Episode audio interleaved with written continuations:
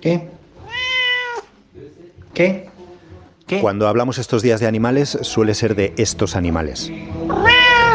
Son los gatos y los perros que nos acompañan en la cuarentena. ¿Cómo llevas el estar con ellas en estas semanas, encerrado en casa? Para mí, lo cierto es que ha sido una tabla de salvación porque me siento acompañado. Mía y Atún son los gatos de Pedro Zuazua, director de comunicación de Prisa Noticias, autor de En mi casa no entra un gato, eso lo decía antes, claro, y del blog del país Animales y CIA. Eh, una cosa que he descubierto y que me llama muchísimo la atención es la cantidad de horas que duermen. Porque los gatos duermen entre 12 y 16 horas al día. Pero bueno, aunque te lo digan, no te das cuenta. Pero claro, duermen tanto, tiempo, duermen tanto durante el día que luego te explicas por qué por la noche no paran quietos. Si le preguntamos a un psicólogo como Jesús Matos, autor de Buenos días, Alegría, nos va a confirmar lo importante que es la compañía de estos animales. Sobre todo los mamíferos son capaces de establecer vínculos de apego y, nosotros también como buenos mamíferos también somos capaces de establecer vínculos de apego con otros animales a, pesar de que no sean de nuestra especie. Entonces sí que eh, sí que puede haber ese cariño que tenemos por pues incluso por otras personas y sobre todo mm, nos ayuda mucho a paliar esa sensación de, de aislamiento y de, y de alienación ¿no? pero qué tal si pensamos que hay otros animales que son fundamentales para vencer a la COVID-19 de ellos queremos hablar hoy Toda la investigación incluye una fase de experimentación animal que es clave. Un ejemplo, los respiradores de las UCIs. Es un prototipo de respirador con unas características técnicas muy, muy interesantes. Ricardo Carrascosa es el secretario del Comité Ético de Experimentación Animal de la Universidad de Málaga. Su equipo acaba de terminar con éxito el ensayo en cerdos de un respirador clínico. ¿Por qué es importante probarlo en eh, cerdos antes que en humanos? Pues la Agencia Española de Medicamentos lo, mantiene como, como, normal, como normativa. También eh, es necesario porque bueno, de, un ensayo de este tipo, aunque es corto, es un, estudio piloto, eh, se sacan muchísimas, muchísimos datos fisiológicos de, un animal vivo que, son muy, muy transpolables a lo que es luego el la, la, aplicación al ser humano. ¿Por qué cerdos? Comparten gran cantidad de estructuras fisiológicas, anatómicas y fisiológicas con el ser humano y lo hacen como un modelo muy, muy, muy práctico y muy, muy interesante a, a, en ese sentido. ¿Sería posible saltarse ese paso y probarlo directamente en humanos? ¿Qué supondría eso? Supondría pues una cantidad de riesgo grandísimo, ¿no? Obviamente, éticamente no, no, no se puede se puede admitir. El respirador sigue ahora su fase de validación. Dice Ricardo que es un mecanismo muy complejo. Todos estos dispositivos no pueden interferir en otros aparatos de, de la unidad o de, de, de, los hospitales, entonces ahí es donde, ahí donde puede en un momento dado eh, ser más, más, pedir más requisitos y, y, retrasar un poco más la, la, validación, pero yo creo que está cerca. Otro ejemplo donde los animales son héroes, la vacuna. En estos momentos estamos en la primera etapa que consiste en construir el prototipo de, de, vacuna en el laboratorio. Isabel Sola está fabricando en el Centro Nacional de Biotecnología del CSIC un coronavirus sintético que no tenga lo malo del virus y que sirva para inmunizarnos. La siguiente etapa consiste en comprobar en unos ratones, también modificados genéticamente, comprobar que este candidato a vacuna es eficaz, protege a los ratones frente a una posible infección y es seguro. Es decir, no causa ningún efecto adverso que no deseemos. ¿Y por qué ratones? Porque eh, primero son mamíferos, son animales pequeños, de forma que son muy manejables en el laboratorio y se puede trabajar con un número relativamente alto de, de animales para tener resultados estadísticamente significativos. Y en ciencia el ratón es el animal de experimentación por excelencia y hay muchísimos reactivos para mm, poder estudiar qué es lo que sucede en ratón. ¿De cuánto volumen estamos hablando y sobre todo de cuánto tiempo para saber que esa modificación que habéis hecho funciona?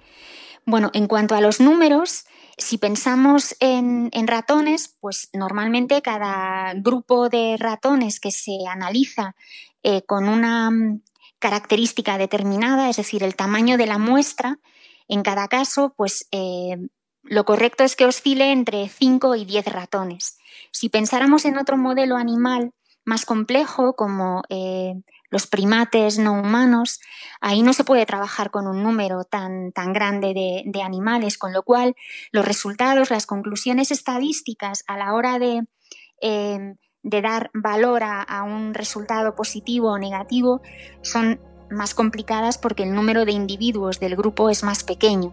Llegados a este punto, claro, está la duda, la pena, el dilema ético del uso de animales. Aquellos que, puedan tener problemas éticos al respecto de utilizar animales, precisamente la respuesta viene de la mano de la ética.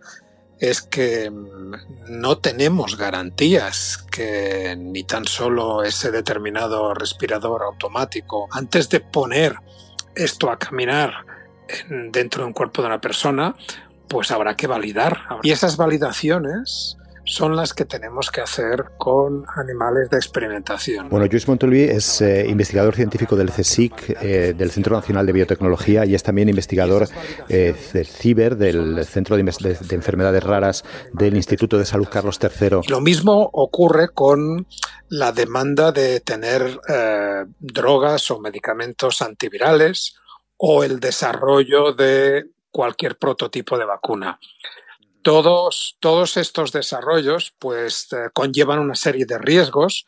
No puede ser que la vacuna le cause a, esa persona un, problema de salud y para precisamente para eliminar este riesgo, para despejar este riesgo, vamos a utilizar un animal parecido a nosotros para verificar que efectivamente esa vacuna no conlleva un riesgo significativo no solamente no conlleva, sino segundo principio de bioética, no solamente no tenemos que hacer el mal, tenemos que hacer el bien. ¿Y, por qué crees que este tema nos, mucha gente no lo tiene resuelto? Yo creo que en parte hace unos cuantos años la comunidad científica no explicó suficientemente por qué seguíamos utilizando animales en experimentación. Cuando nos operamos y vamos directamente a un cirujano que nos tiene que hacer un trasplante de, corazón o un trasplante de hígado, por ejemplo, evidentemente exigimos que ese cirujano sepa hacer exactamente esa operación. Y esa operación tiene que empezar haciendo cirugía experimental con animales parecidos a nosotros, ¿no? Que a nivel de órgano y de anatomía, por ejemplo, el cerdo se usa muchísimo en, medicina, ¿no? Cuando, y cuando cosas tan sencillas como cuando acudimos al dentista y nos tienen que pues matar un nervio o extraer una pieza dental, claro, le pedimos que nos inyecte anestesia. Esta anestesia es un medicamento, es un medicamento que antes de que nos lo pueda inyectar el, dentista a nuestra encía, tiene que haber sido validado. Tiene que, alguien tiene que haber validado que eso no es tóxico y que cumple la función para la cual está diseñado, de suprimir el dolor. Y esa validación se ha hecho también a animales.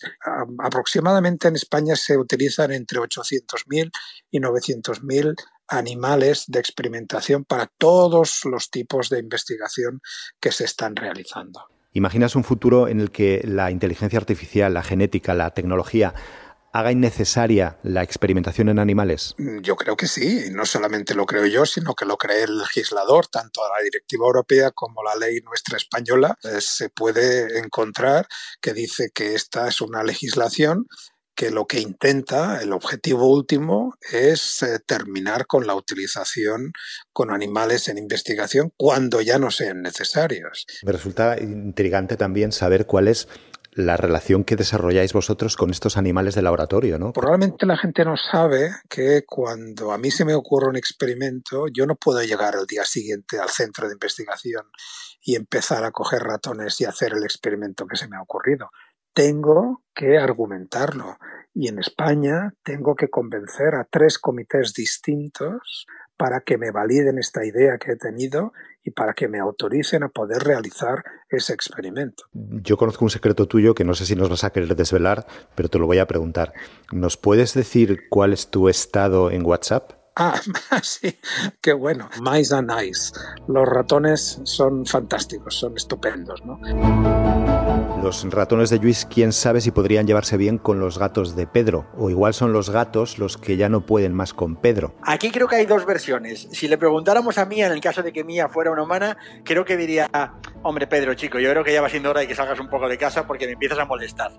¿Vale? De hecho, cada vez que me voy a duchar, ella se pone en la puerta, que es lo que hace cuando me voy, cuando, cuando antes de la, del confinamiento, cada vez que me voy a duchar, ella da por hecho que voy a salir de casa. Y por el lado de Atún, he de decir que estoy un poco preocupado porque creo que el día que se acabe el confinamiento, el pequeño va a entrar en depresión, porque es que no se separa de mí ni un segundo animales ayudándonos a luchar contra la pandemia, los de casa, los más cercanos, los de los laboratorios, esenciales para curarnos. Esto es Crónicas de un virus. Soy Carlos de Vega, en los mandos técnicos José Juan Morales. Hoy, gracias especiales a Manuel Ansede, periodista de Materia, la sección de ciencia del país, que nos ha puesto en contacto con muchas de las voces de este episodio. Leemos todo lo que nos mandáis en audio@elpaís.es, así que escribidnos. Queda un día menos, mañana pasarán más cosas. Gracias por escuchar.